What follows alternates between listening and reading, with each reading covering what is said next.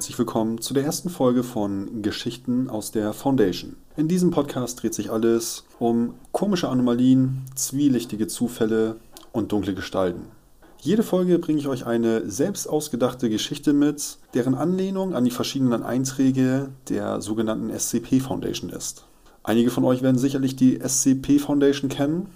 Für alle, die sie nicht kennen, gebt einfach mal bei Google SCP Foundation ein das ist eine riesengroße Internetseite mit verschiedenen Einträgen über, naja, ganz komischen Sachen oder düsteren Gestalten und Monstern. Ein Wissen über die SCP ist natürlich nicht notwendig. Ansonsten sieht diese Geschichte einfach als eine Geschichte an, die etwas Paranormales beinhaltet. So viel zum Anfang. Dann fange ich jetzt an, meine Geschichte vorzulesen und hoffe, dass sie euch gefällt. Unglück im Glück. Genug für heute. Geschafft legte ich einen 200-Seiten-Wälzer zur Seite, der den Namen biblische Kunst trägt. Mein Magen knurrte. Ich war wohl so vertieft in die Fachlektüre, dass ich das Essen ganz vergessen habe. Hungrig schlenderte ich in die Küche und öffnete den Kühlschrank. Das Licht des Kühlschrankes leuchtete grell und blendete. Mich begrüßte ein Anblick gehender Leere. Mir fiel es wieder ein. Eigentlich wollte ich doch auf dem Weg von der Uni am Supermarkt vorbei und etwas einkaufen. Doch dann war da dieses Buch. Ich erinnerte mich zurück.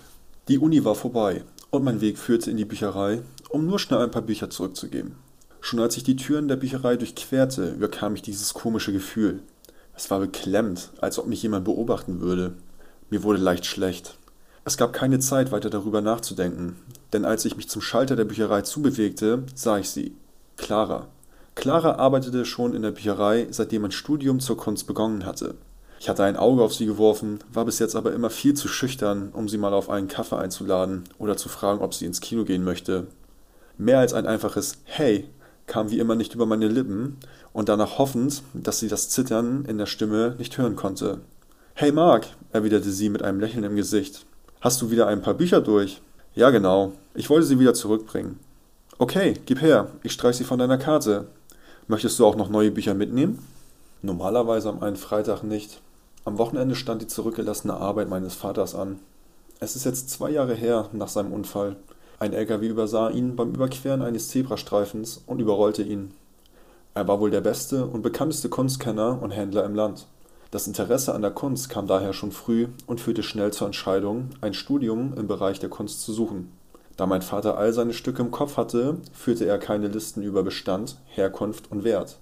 Ich fing also an den Wochenenden an, den kompletten Bestand, den er mir vererbte, zu bestimmen, zu kategorisieren und wieder einzulagern. Obwohl auch dieses Wochenende mit der Arbeit fest verplant war, bekam ich dieses bedrückende Gefühl nicht los, mich doch umzuschauen. Vielleicht finde ich ja noch was, beendete ich das Gespräch und ging auf die schier endlosen Bücherregalreihen zu. Ich schlenderte durch die ersten beiden Reihen, mein Blick wanderte dabei nicht durch die verschiedenen Bücher, sondern schleifte über den türkisen Teppich der Bücherei. Das beklemmende Gefühl wurde größer und mir wurde immer schlechter. Mitten im vierten Gang fiel mir auf, dass der Schnürsenkel meines rechten Schuhs offen war. Komisch, der war doch gerade eben noch nicht auf. Ich ging in die Knie, um ihn wieder festzubinden. Und da war es dann. Aus dem Augenwinkel erblickte ich ein Buch, welches anscheinend heruntergefallen ist und unter eines der zahllosen Bücherregale gerutscht war.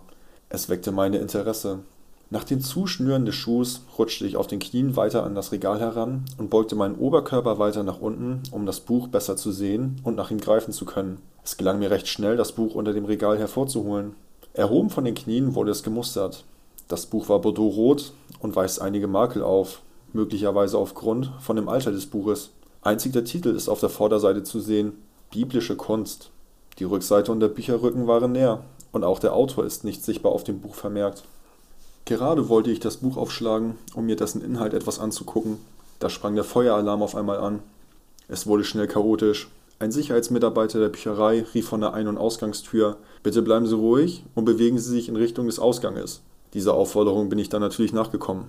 Draußen verließ sich die Menge der Menschen, die aus dem Gebäude kamen. Auch mich verschlug es auf dem Weg nach Hause. Nach ein paar hundert Metern fiel mir auf, das Buch aus der Bücherei noch immer in der Hand zu halten. Oh Mist, murmelte ich. Das Buch direkt zurückzugeben wird wohl nichts. Ich kann es ja direkt am Montag wieder zurückgeben und Clara, falls sie da ist, die Situation erklären. Nun fasste mich die Neugier und ich öffnete das Buch. Es war deutlich interessanter als gedacht. Mit schnellen Schritt lief ich dann auch am Supermarkt vorbei, ohne diesen auch einen Blick zu würdigen. Und da stand ich nun vor meinem leeren Kühlschrank mit leerem Magen um halb zwölf nachts. Der Supermarkt hatte schon lange geschlossen. Nun gut, dann geht es heute wohl mit leerem Magen zu Bett. Ich stapfte die Treppe hoch und legte mich ins Bett. Regen prasselte gegen die Fensterscheibe. Etwas verwunderlich, denn es wurde kein schlechtes Wetter angekündigt. Es dauerte nicht lange, bis ich einschlief. Die Türklingel weckte mich unsanft aus meinem Schlaf. Ein Blick zur Uhr. 3.10 Uhr. Der Regen prasselte jetzt noch heftiger an die Scheibe. Wer hat nichts Besseres zu tun, als um 3 Uhr nachts bei strömenden Regen bei mir zu klingeln? Es klingelte erneut.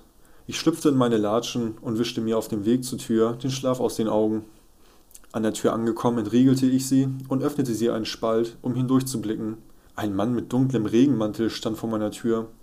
Es war zu finster, um sein Gesicht zu sehen. Mark Wohlberg? fragte er mit tiefer rauer Stimme. Ja. Wer sind Sie und was wollen Sie? Mein Name ist Dr. Phillips. Ich bin ein Freund Ihres Vaters. Gewesen. Es scheint etwas zu regnen hier draußen. Könnten wir vielleicht mein Anliegen drin besprechen? Ich hielt kurz inne. Es wäre verrückt, einen fremden Mann um drei Uhr nachts in meine Wohnung zu lassen. Ich öffnete die Tür. Der Mann trat ein. Welch Freundlichkeit, sagte er dankend und fing an, sich seinen Regenmantel auszuziehen. Moment. Ich kenne Sie, fuhr es aus mir. Ich habe mehrere Bilder von Ihnen mit meinem Vater zusammen gesehen. Ganz recht. Er nahm seine Brille ab und wischte die Tropfen mit seinem sehr eleganten Sweatshirt weg, die sich noch auf der Brille befanden. Ihr Vater und ich kannten uns seitdem wir so jung waren wie Sie. Wir haben an derselben Uni studiert und teilten dieselben, nun ja, Interessen. Was sind das für Interessen gewesen? Ich glaube, darüber werden wir uns später noch genug unterhalten können. Wie geht es mit der Kategorisierung voran? Woher wissen Sie davon? fragte ich, ungläubig. Sehen Sie, Ihr Vater war besonders. Ich kenne oder kannte niemanden, der all sein Wissen und seine Stücke geordnet im Kopf hat. Ich bin einfach davon ausgegangen, dass Sie das machen, denn ich hätte es auch gemacht. Diese Aussage überzeugte mich nicht zu 100 Prozent. Ich habe noch ein weiteres Stück für das Inventar, welches jetzt Ihnen gehört, und Sie aufnehmen müssen. Von was für einem Stück reden wir? Neugier und Misstrauen breiteten sich aus. Warten Sie einen Augenblick, ich bin gleich wieder da. Der Mann ging zur Tür hinaus und verschwand in der Dunkelheit. Mir gingen viele Gedanken durch den Kopf, doch noch bevor ich anfangen konnte, diese rational zu verarbeiten, betrat er erneut meine Wohnung. Er hielt ein Objekt in den Arm, welches abgedeckt durch ein Handtuch war, ging zu meinem Schreibtisch und legte das Objekt drauf. Er zog das Handtuch herunter und zum Erscheinen kam ein Objekt aus Holz, welches zusammengeklappt schien. Er zog aus seiner Tasche ein zusammengefaltetes DIN A4-Blatt, worauf sich scheinbar ein Bild des geöffneten Objekts zeigte. Können Sie erkennen, was das ist? fragte er und hielt mir das Stück Papier vor mein Gesicht. Ich nahm ihm das Blatt aus der Hand und schaute drauf. Es zeigte ein Gemälde, welches sich aufteilt auf den mittleren Hauptteil des Objekts und die beiden Flügel. Zu sehen war der Erzengel Michael, der in der Mitte stand über ihn ragte Jesus, der über die Menschen zu richten schien. Der Erzengel scheidet die Menschen gut und böse, der linke Flügel führt sie in den Himmel, wobei der rechte Flügel sie in die Verdammnis schickte. Ein Triptychon, welches nach meinem Blick die Apokalypse zeigt. Mit großen Augen blickte mich der Doktor an. Ich bin beeindruckt, mit solch jungen Jahren schon so viel Wissen zu besitzen und dieses Gemälde zu erkennen. Nun ja, der Doktor wusste ja nicht, dass das Buch, welches ich heute mitgenommen habe, genau diese Art von Kunst behandelte und sehr tiefgründig war. Das ist eine Abbildung des berühmten Triptychons des Malers Hans Memling. Es zeigt die Apokalypse der typisch christlichen Vorstellung, wahrscheinlich entstanden zwischen 1460 und 1470. Interessant, jedoch erklärt es nicht, warum sie mitten in der Nacht vor meiner Tür stehen und mir dieses Gemälde überlassen. In der Tat, junger Herr. Sind Sie gläubig? fragte er mich mit ernstvoller Miene. Ich glaube das, was ich sehen kann. Der Doktor klatschte in die Hände. Perfekte Voraussetzung. Auch wenn es sich unglaublich anhört, es wird erzählt, dass dieses Gemälde eine Art Kraft besitzt. Blickt man bei aufgeklappten Gemälde auf den linken Flügel und konzentriert sich darauf, soll einem Glück widerfahren, bei dem rechten Flügel jedoch Unglück. Es ist jedoch nicht leicht zu unterscheiden, ob man nun Glück oder Unglück erfährt. Und schaut man zu lange und häufig auf einen der Flügel, kann dies verheerende Folgen haben. Ein Moment der Stille. Sie wollen mich auf den Arm nehmen. Keinesfalls. Der Doktor begann mit etwas mehr Nachdruck in der Stimme zu reden. Dieses Objekt muss unter Verschluss gehalten werden. Wir Menschen dürfen über unser eigenes Glück und Unglück keine Entscheidungsmacht besitzen. Wir agieren zu egoistisch und zu skeptisch, so wie Ihr Vater es leider auf tragische Art und Weise erfahren musste. Das meinen Sie nicht ernst. Sie wollen mir erzählen, dass dieses Gemälde für den Tod meines Vaters verantwortlich ist? Das Einzige, was für den Tod Ihres Vaters verantwortlich ist, ist der LKW. Aber was, wenn wir diesen Unfall hinterfragen und uns anschauen, was alles davor passiert ist? Ihr Vater war genauso skeptisch wie Sie jetzt gerade und er übertrieb es maßlos mit dem Gemälde. Über Wochen ging alles gut, doch dann fingen komische Sachen an und Ihr Vater fing an, sich zu verändern. Ich wurde wütend. Solch zusammengewürfelten Kram über den Unfall meines Vaters zu hören, war eine reine Schande. Ich werde nicht auf ihr Niveau eingehen, um mir weiszumachen, dass die Kraft eines Gemäldes für das Verhängnis meines Vaters verantwortlich sein soll. Ich möchte Sie bitten zu gehen und mich nicht wieder mit solchen Behauptungen zu belästigen, dabei auf die Tür zeigend und ihn hinausweisend. Er schmunzelte nur leicht. Sie werden es bestimmt noch merken, doch bitte seien Sie vorsichtig und halten Sie sich an meine Worte. Dieses Gemälde gehört weggesperrt. Der Doktor nahm seinen Regenmantel und verließ meine Wohnung, bis er in der Nacht und im Regen verschwand, aus der er auch so plötzlich erschien. Mein Kopf war voll mit Gedanken, doch kam nun auch die Müdigkeit dazu, die mich keinen ordentlichen Gedanken fassen ließ. Entschieden, mich wieder schlafen zu legen und die Ereignisse bis morgen ruhen zu lassen, legte ich mich ins Bett und wühlte mich in den Schlaf. Die Sonnenstrahlen weckten mich sanft aus meinem Schlaf am Morgen. Ich stand langsam auf und erinnerte mich an die Nacht. Noch beim Überlegen, ob dies alles passierte, sah ich das Triptychon auf meinem Tisch liegen. Eins nach dem anderen. Ich schaltete das Radio ein und hörte umgehend die Nachrichten. Mehrere hunderte Feuerwehrmänner waren bis in die Morgenstunden mit dem Bekämpfen der Flammen beschäftigt, die in der Bibliothek wüteten. Leider gelang es nicht, diese zu retten, und so konnte nur ein Übergreifen auf andere Gebäude verhindert werden. Mir fiel sofort Clara ein. Ich hoffe, sie ist gesund und in Sicherheit. Seit der Alarm in der Bibliothek ertönte, habe ich sie nicht mehr gesehen. Nach dem Frühstück wollte ich mich gerade auf den Weg zur Halle machen, in der die ganzen Sachen von meinem Vater gelagert sind, als ich wieder an meinem Schreibtisch vorbeikam. Ach ja, seufzte ich, nahm am Schreibtisch Platz und öffnete das Triptychon. Das Gemälde war wunderschön, es sah genauso aus wie auf dem Zettel, den mir der Doktor in der Nacht zeigte. Die Details waren so präzise gemalt, es sah fast so aus, als würden die Personen sich bewegen. Aber hat sich da gerade nicht auf dem rechten Flügel eine Person bewegt? Ich betrachtete die Person auf dem Flügel und ging langsam mit dem Gesicht näher ran, um es besser sehen zu können. Die Person schien auf dem Boden zu kriechen und schaute von mir weg. Doch dann plötzlich drehte sich ihr Kopf. Ich erschrak total und rutschte mit dem Stuhl nach hinten, fiel über und schlug mit dem Kopf auf den Boden. Ein schmerzerfüllter Ton kam aus mir. Ich stand auf und ging ein paar Schritte zurück und blickte auf den rechten Flügel. Doch die Person, die gerade noch ihren Kopf bewegte, war nun wieder in ihrer Ausgangsposition. Das habe ich mir doch nur eingebildet. Doch im selben Moment bewegte sich der Schwanz eines abgebildeten Dämons. Ich konnte es nicht glauben und drehte mich von dem Gemälde weg, um meine Gedanken zu sortieren, wobei ich am nahegelegten Tisch mir meinen kleinen Zeh an dem Tischfuß anschlug. Der Schmerz zog durch meinen kompletten Körper. Als dieser nachließ, brauchte ich einen Moment zum Realisieren, was gerade passiert ist. Was, wenn der Doktor doch recht hatte? Nein, das kann nicht sein. Von so etwas hätte man doch gehört. Trotz meiner Zweifel wuchs in mir ein Interesse. Vielleicht sollte ich auf den linken Flügel mal schauen, also auf die gute Seite. Falls es wahr ist, habe ich dann ja nichts zu befürchten. Mit Zögern drehte ich mich um und schaute auf den linken Flügel. Es passierte nichts. Ich konzentrierte mich und ging ein paar Schritte näher an das Gemälde ran. Und tatsächlich, der ausgestreckte Arm einer illustrierten Person fing an sich zu bewegen. Ein Gefühl der Angst und Faszination ging durch meinen Körper. Ich schaute einen Moment weg und wieder hin. Der Arm war wieder in der Ausgangsposition und still. Das Klingeln meines Handys riss mich aus meinen Gedanken. Eine Kurzmitteilung. Werter Herr Wohlberg, fing ich an zu lesen. Aufgrund eines technischen Fehlers bei der Berechnung Ihrer Studiengebühren können wir Ihnen mitteilen, dass Sie eine Gutschrift von 500 Euro von uns erhalten. Ich verband sofort die Nachricht mit dem eben geschehenen Ereignis. Mir wurde schwindlig und schlecht. Ich schwankte mich zu seinem Sessel und ließ mich in diesen fallen. Das kann nur ein Zufall sein. Das kann doch nicht echt sein. Was, wenn mein Vater dieses Ding auch gesehen hat und es nicht glauben wollte? Was, wenn er es wirklich herausfinden wollte? Wieso aber schaute er dann auf die rechte Seite und erfuhr so viel Unglück, dass er mit seinem Leben bezahlen musste? Ich konnte das alles kaum begreifen. Eins war mir aber bewusst. Meine Aufgabe war es herauszufinden, ob das Gemälde wirklich eine Kraft besitzt. Ich stand aus meinem Sessel auf und ging hinüber zu dem Gemälde, schnappte mir meinen umgekippten Stuhl und setzte mich hin. Natürlich hatte ich vor, auf die linke Seite zu blicken. Nach ein paar Mal Zwinkern fing ich an, ohne Unterlass den linken Flügel zu betrachten. Circa zehn Sekunden vergingen, bevor sich diesmal eine andere Person auf dem Gemälde anfing zu bewegen. Diesmal ließ ich mich nicht verunsichern oder ablenken. Ich konzentrierte mich und blickte weiter auf den Flügel. Nun fing eine andere Person an sich zu bewegen. Und noch eine. Bald schon schienen alle Personen auf dem Flügel zum Leben zu erwecken. Die Bewegungen waren sanft und kontinuierlich. Ich war mit meinen Augen auf dieses Schauspiel voll und ganz fixiert. In der Mitte des Flügels begann ein kleines helles Licht aufzuleuchten. Es wurde immer heller und immer größer und verschlang in seinem weißen Strahl schon einige von den sich bewegenden Personen. Oder kommt das Licht mir näher? Es wurde größer und größer. Nun war von den Personen nichts mehr zu sehen. Das Licht fing an zu pulsieren und endete in einer Form Druckwelle. Ich kneifte die Augen zu und mein Stuhl schob sich leicht nach hinten.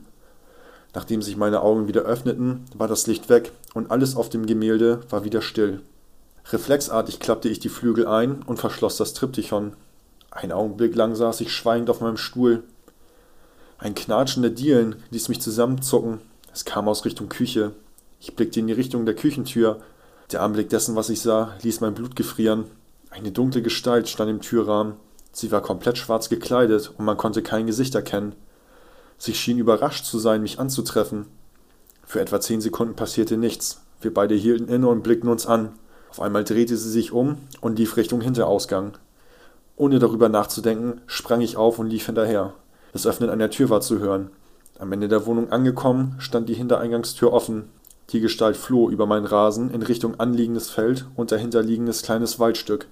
Eine Verfolgung wäre sinnlos, denn er oder sie oder es hatte schon einen zu weiten Vorsprung und spätestens im Waldstück würde sich die Spur verlaufen. Ängstlich und voller Adrenalin schloss ich die Tür und kontrollierte dreimal, ob diese wirklich abgeschlossen war. Wer war das? Und was kann diese Gestalt gewollt haben? Leicht ängstlich blickte ich aus dem Fenster neben der Tür. Die Gestalt war verschwunden. Seitdem dieses Gemälde in meiner Wohnung ist, gibt es nur Probleme. Doch noch an der Tür stehend überkam mich ein Gedanke.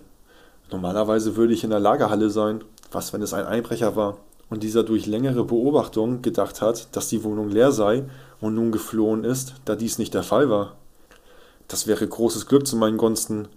Mir stockte der Atem. War das gerade das Werk des Gemäldes? Aber warum so? Es hätte doch auch dafür sorgen können, dass die Gestalt erst gar nicht in meine Wohnung kommt. Die große Standuhr riss mich aus meinen Gedanken, da sie zur Mittagsstunde schlug. Der letzte Schlag ertönte, und das Knurren meines Magens fing an, das immer leiser werdende Glockengeräusch zu übertönen. Es wird wohl Zeit, mal etwas zu essen. Die letzte Mahlzeit ist immerhin fast 24 Stunden her. Und ein Bier könnte ich jetzt auch gut gebrauchen. Ich schnappte mir meine Schlüssel von der Theke, überprüfte ein weiteres Mal die Hintereingangstür und ging über die Eingangstür hinaus. Beim Zuziehen der Tür kam mir für einen kurzen Augenblick ein leicht seltsamer Geruch in die Nase. So ihm wie er da war, verschwand er auch wieder, und ohne mir weiter Gedanken zu machen, schloss ich ab. Diese überprüfte ich auch dreimal, ob sie wirklich abgeschlossen war. Der Weg zum Supermarkt war nicht weit, vielleicht zehn Minuten zu Fuß. Angekommen entschied ich mir, eine Pizza mitzunehmen und zwei Bier für meinen Kopf, der voll mit Gedanken schien. Mit der Hoffnung, zumindest gleich nicht mehr hungrig zu sein, verließ ich den Supermarkt und machte mich auf den Heimweg.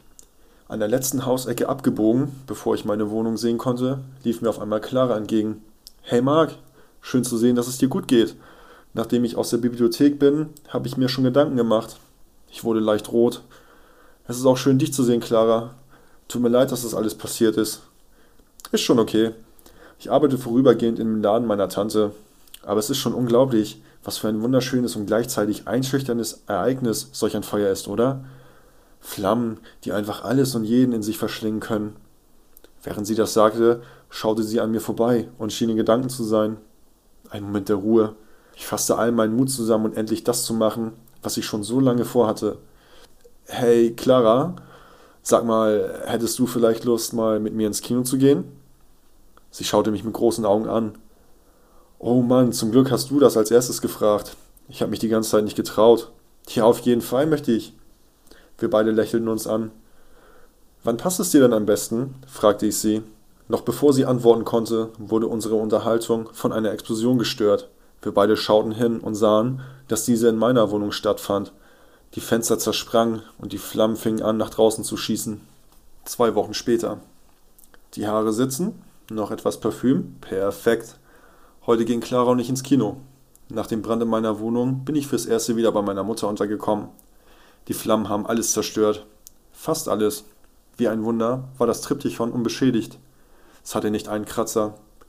Der Auslöser war eine Gasexplosion, und als ich dies erfuhr, konnte ich den kurzen Geruch beim Schließen meiner Haustür einordnen.